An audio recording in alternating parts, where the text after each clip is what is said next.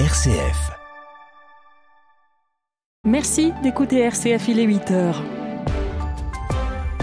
Le flash, Laurette Duranel.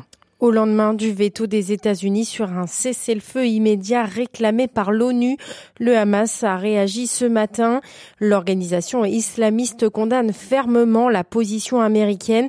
Un haut responsable du mouvement la juge immorale et inhumaine et considère euh, que ce veto participe directement au massacre.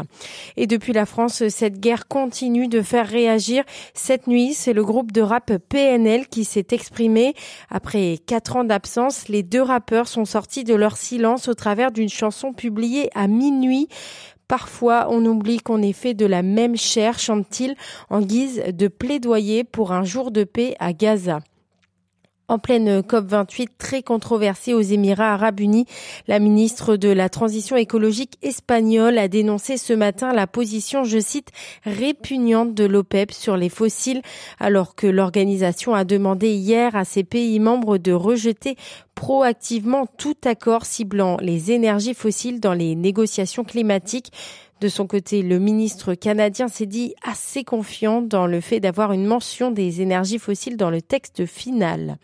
Aux États-Unis, la Cour suprême du Texas empêche un avortement d'urgence alors que selon le médecin de la jeune femme, la grossesse pourrait menacer sa vie et sa fertilité, le fœtus étant atteint de trisomie 18, anomalie chromo chromosomique pardon, associée à des malformations graves.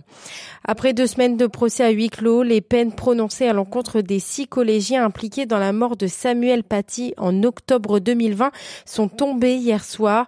L'adolescent ayant désigné le professeur au terroriste a écopé de la plus forte peine. Ces six mois de prison ferme aménagés sous bracelet électronique.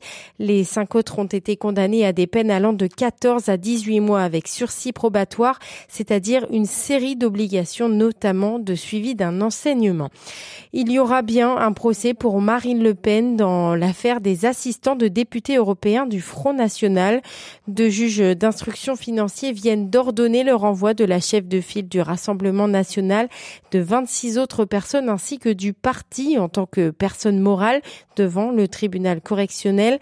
Tous sont soupçonnés d'avoir participé à un système de détournement de fonds publics européens pendant 12 ans, procès prévu en 2024. Et puis le marathon du Téléthon bat son plein. Le coup d'envoi de la 37e édition a été donné hier soir. Les promesses de dons atteignaient déjà près de 10 millions d'euros ce matin. Pour faire un don, c'est au 3637 ou sur téléthon.fr.